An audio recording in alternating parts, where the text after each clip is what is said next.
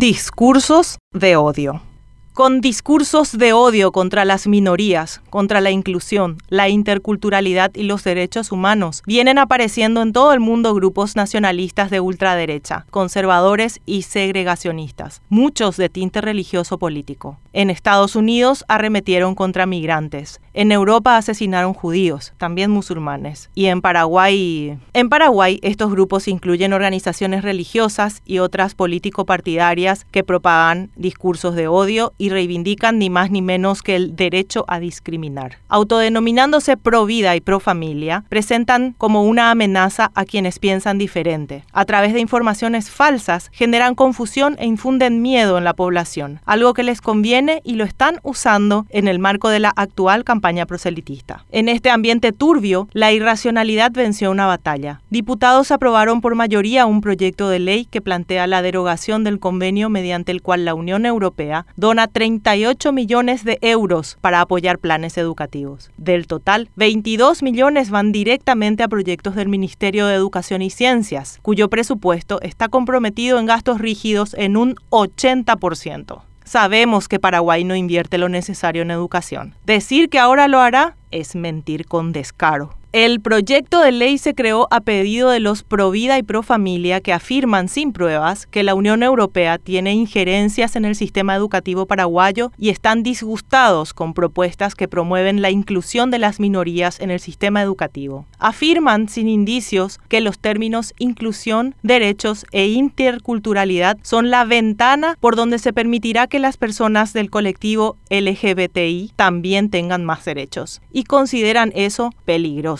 Lo ilógico del proyecto y su verdadero propósito se hacen demasiado evidentes en el actuar del senador y candidato al recutú Enrique Riera del Partido Colorado, hoy ideólogo de este proyecto, férreo opositor a lo que llegue de la Unión Europea y a la ideología de género, pero que siendo ministro de Educación en 2016 celebró, valoró y agradeció a la misma Unión Europea la firma del convenio. La periodista Menchi Barrio Canal salió a defender los necesarios fondos e hizo responsables a los diputados de las necesidades que los niños pasarían en las escuelas de suspenderse el convenio. Esto dio paso a una abierta campaña de odio en contra suya. Según el TEDIC, el discurso de odio es el que refleja modelos culturales que incitan a la violencia, ya sea a través de comentarios, insultos o agresiones verbales, también mediante amenazas o robo de identidad. Rebeca de Lemos, en un trabajo sobre fake news realizado para TEDIC, cita tres capas del discurso de odio. La educativa, mediante la enseñanza basada basada en prejuicios impartida desde las instituciones, la mediática con los estereotipos aún difundidos a través de los medios de comunicación y finalmente la digital, donde también se traslada la polarización y la violencia.